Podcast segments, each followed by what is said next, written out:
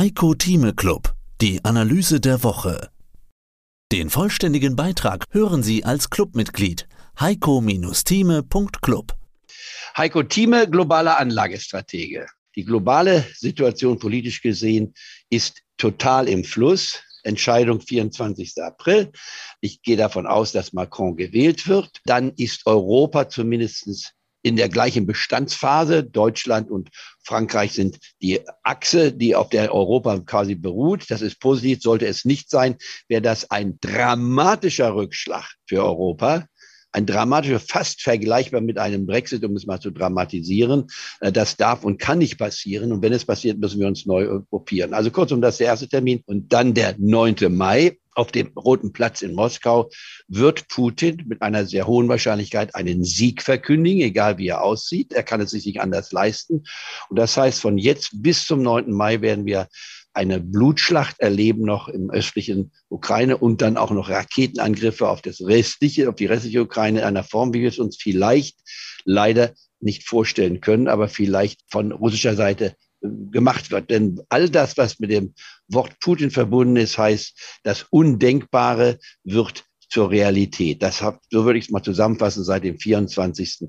Februar hatte jemand Mariupol gezeigt. Ich war am 23. Februar und heute würde man sagen, das kann nicht und wird nicht passieren ein größerer Angriff, eine größere Zerstörung, als wir bei, auf deutsche Städten im Zweiten Weltkrieg gesehen haben.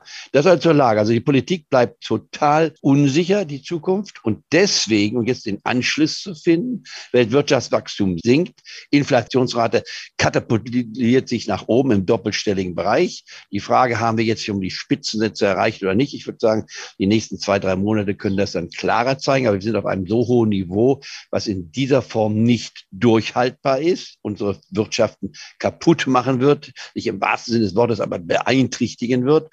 In anderen Worten, globales Wachstum schrumpft, wie angezeigt durch die Weltbank von 4,1 auf 3,2 Prozent mit einzelnen Ländern in einer Rezession. Ich glaube, dass Deutschland schon in einer rezessiven Phase ist, wenn auch eine sehr flache Rezession, wie wir schon immer argumentiert haben. Aber es ist problematisch. Und jetzt den Spagat dazu ziehen.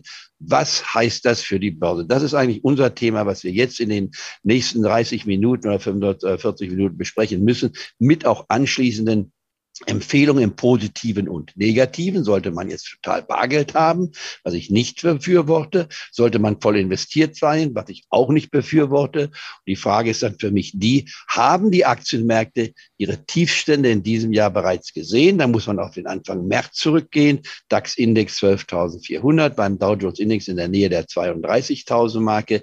China totaler Einbruch gewesen. War es das schon oder ist in China noch was kommen? Das sind für mich die entscheidenden Fragen, wobei ich Länder wie Russland weglasse, ist nicht investierbar.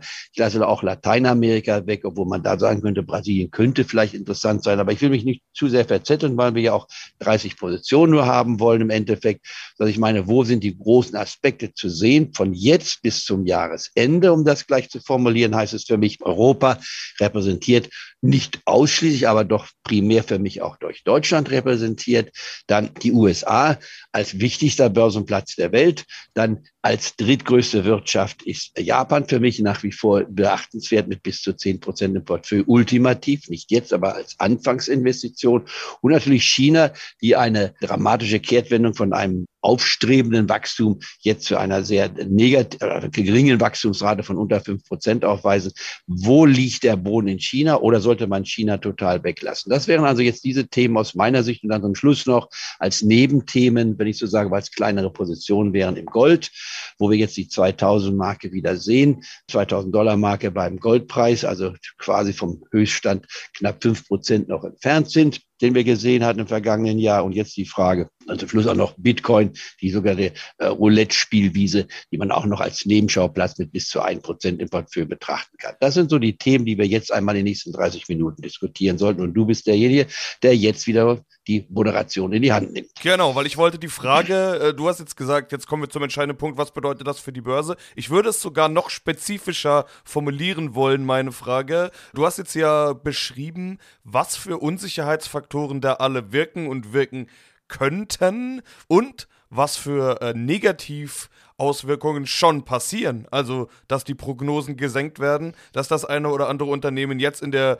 Q1-Berichtssaison, die in den USA ja schon gestartet ist, auch seine Prognose einkassieren wird, senken wird, dass die Unsicherheit auch schon in der Realwirtschaft ankommt. Das ist ja schon jetzt zu sehen. Die Frage ist nur, sehen wir das auch in den Kursen? Also, was von all den Dingen ist denn schon eingepreist? Richtig, und das ist die entscheidende Frage. Jetzt muss man sich folgende Überlegungen stellen, also die ich mir zumindest als stelle als Stratege. Als Stratege. Mehr dazu gibt's im Heiko Thieme Club. heiko-thieme.club Heiko Thieme spricht Klartext. Der Heiko Thieme Club.